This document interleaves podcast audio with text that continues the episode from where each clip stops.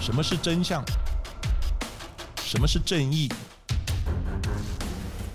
跟着台湾剑士权威阿善师，重返那些离奇轰动的命案现场，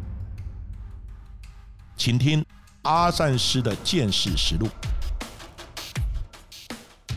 各位听众朋友，大家好，我是剑师专家谢松善阿善师，欢迎呢大家继续收听今天的阿善师见识实录。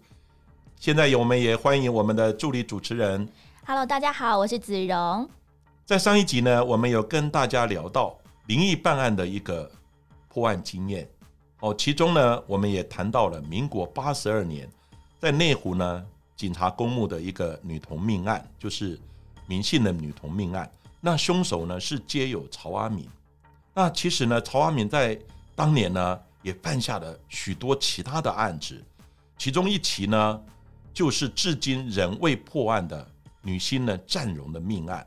那占荣命案呢也是非常的扑朔迷离。曹阿明当时犯了内湖的闵姓女童的命案之后，被警方追查落网。他坦诚了他杀害了闵姓女童，但是他又供称说他自己杀害了当时哦演出了《京城四少》这一个连续剧的女明星占荣，让大家呢觉得非常的诧异哦。当时占荣呢算是在台湾的影视界呢非常知名的一个影视红星。那在被杀害之后，当然呢大家一片的哗然。那到底占荣的命案又是什么样子呢？我们请阿善师大概帮大家说明一下。呃，其实郑荣这个案子呢，呃，我刚好有到现场去。他的案发时间呢是在八十二年七月一号的时候，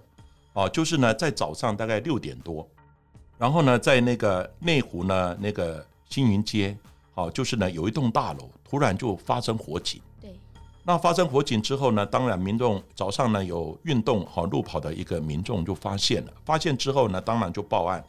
报案很快消防队就到达现场呢来灭火。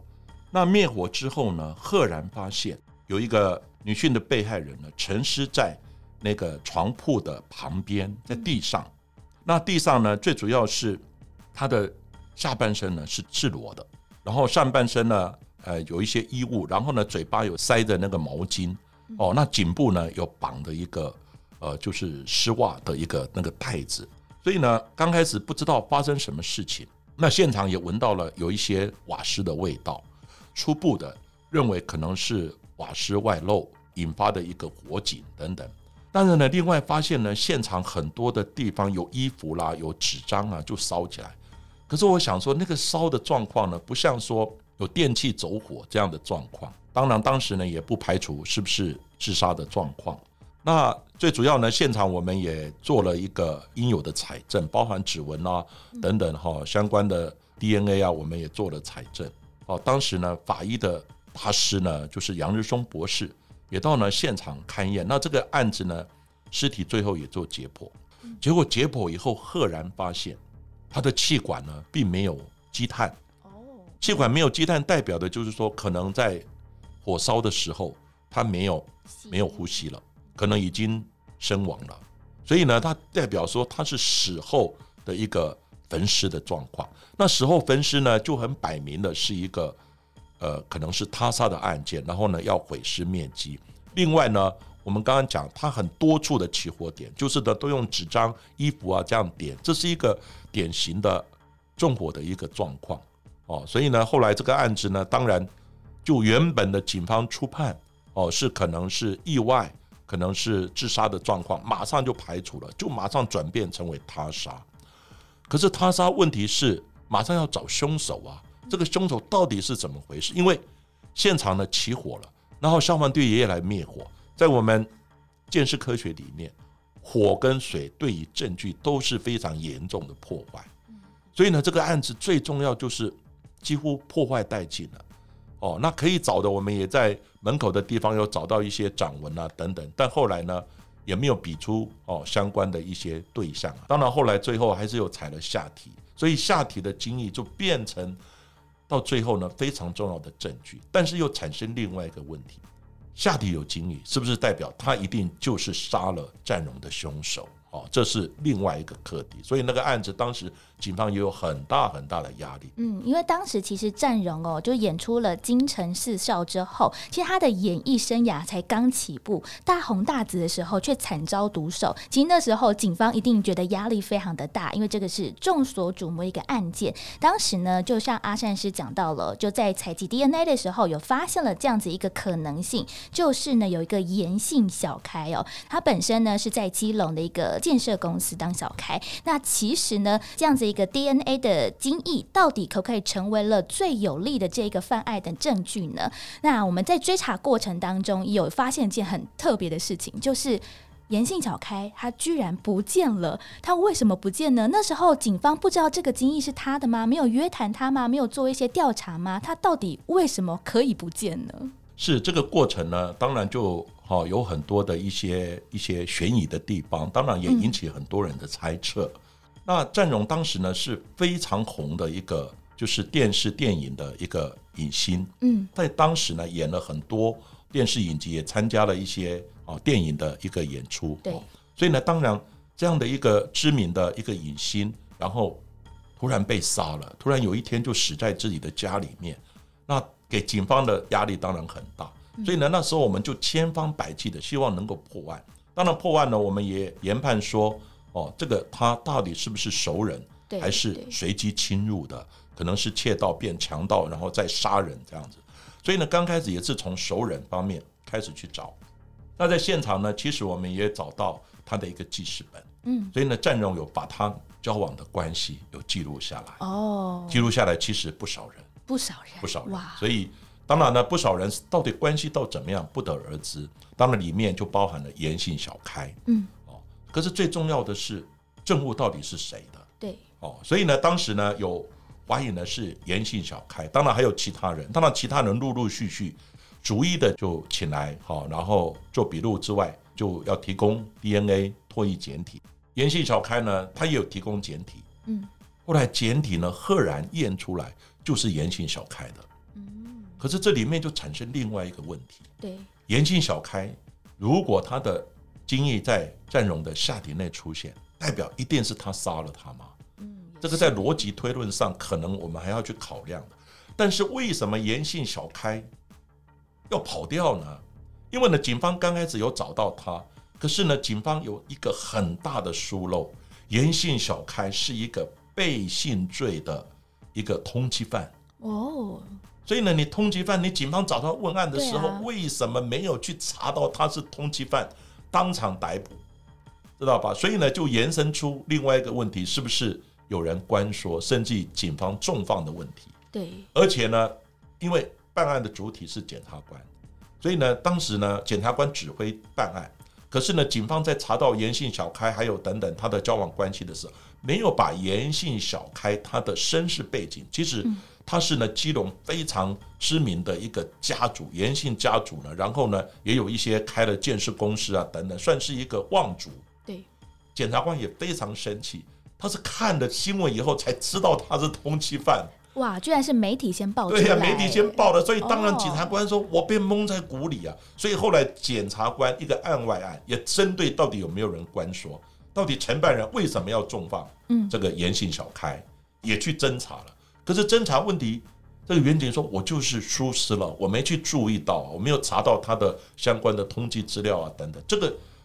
有时候难免，有时候你可能是是前科啊，或是通缉啊，没有特别去注意。当然 SOP 你在办案的时候，这些基本上你都要去注意的。对，但是办案人员因为压力很大，所以呢，到底有没有关说，有没有人关说，他也把分局长哦，把刑事组长，所有相关的人、办案人员，通通调到地检组去问，很生气啊。好大的一个对，然后呢，要想要问出到底谁是哦重放的黑手，后来又发现呢，说有人利用了勤务中心的电脑去查严姓小开的资料。嗯，怎么那会？我们一般呢查电脑呢，基本上都要有个人的密码。嗯，可是有一些呢，呃，老刑警他可能查电脑比较不熟，所以他会拜托勤务中心的执勤人员帮他查。那勤务中心的人员想说，好心呢自己同事帮他查，因为有的老刑警哦，他可能电脑不熟啊等等，因此呢，常常有一些人会到勤务中心查资料，但是用的密码就是勤务中心执勤的人员。但是执勤人员他也很无辜，因因为他只是执勤，对，人家要请他来帮查资料，他能说不吗？啊同仁的帮忙等等，所以他也忘了到底是谁来帮忙查，而且那个密码基本上就是执勤人员，他说案子也不是他办的，所以这个地方呢就产生到底谁官说，没有人会承认，到底谁去查这个资料，也没有人会承认。到最后呢，那承办员警当然也很倒霉，他说：“哦，我就没有注意到，等等啊。”所以呢，最后警察要去再去找这个严姓小开的时候，就发现人间蒸发了。一直到今天，严姓小开就不见了。当然，我刚刚讲了，下体有精液，并不代表他是凶手。那这个案子最主要是你严姓小开为什么要跑掉？后来才发现，严姓小开他虽然是一个望族，可是呢，后来的经营，因为他又到美国投资一些房地产。哦，等等这些生意，可是那时候遇到美国的金融风暴，所以呢，那时候就房地产呢就赔钱了。后来呢，发现呢他有负债几十亿啊，哇，当然要跑啊。所以他想说，所以呢他才会有背信啊等等。所以跑是因为杀了战荣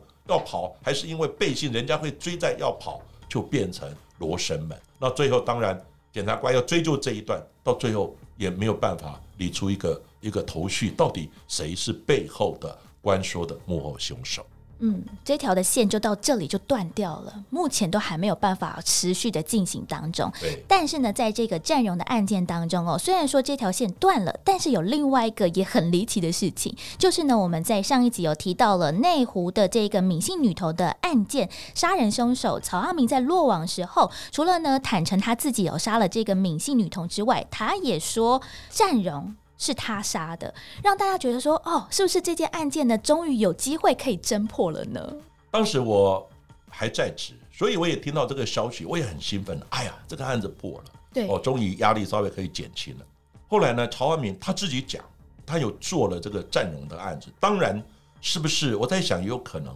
分局把这个案子问他，你到底是不是有没有做这个案子？都在内湖地区，对，都在内湖地区嘛，顺便嘛，因为既然他承认民姓女童那个案子是他干的，所以内湖的刑警可能就顺便说：“哎，这个案子是不是你干的？”所以呢，他说：“哎，对啊，这个案子也是我干的。”哇，有没有这种情况？我是怀疑啊。我想说，应该不会。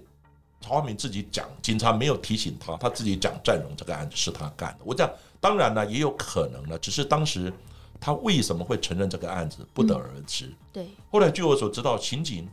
有把他带到现场去，他有现场有做表演，模拟，对，有模拟现场去表演。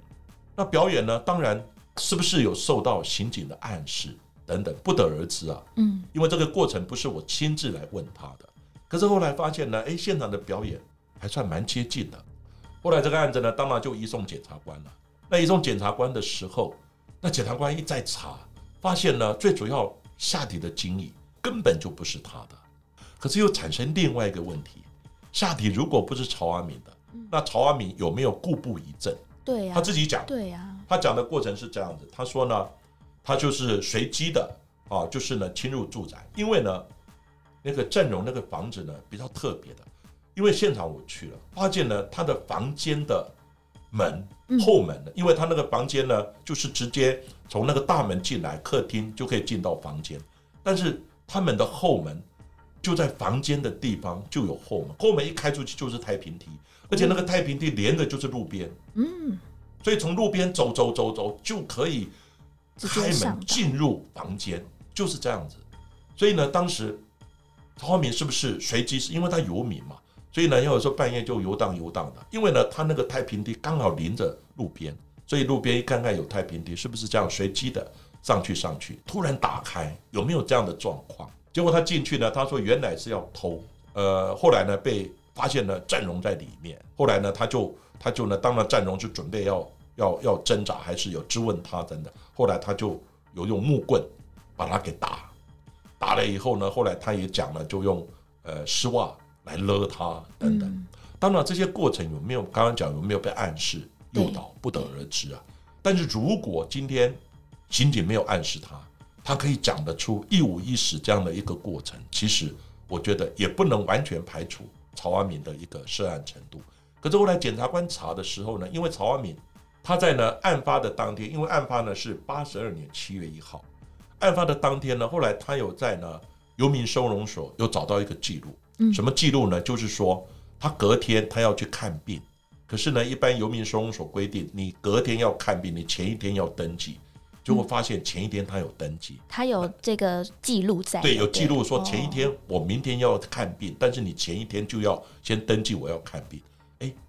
那这样会不会前一天就是七月一号的那一天，他是还在游民收容所，对啊，有并没有在现场？但是有另外一种可能，是不是他做完案以后再回去再回？去，因为那个地方变成是自由来来去去的，所以你做完案以后再跑回去，这也不能排除啊。也合理，，对，然后呢，他在法院的时候，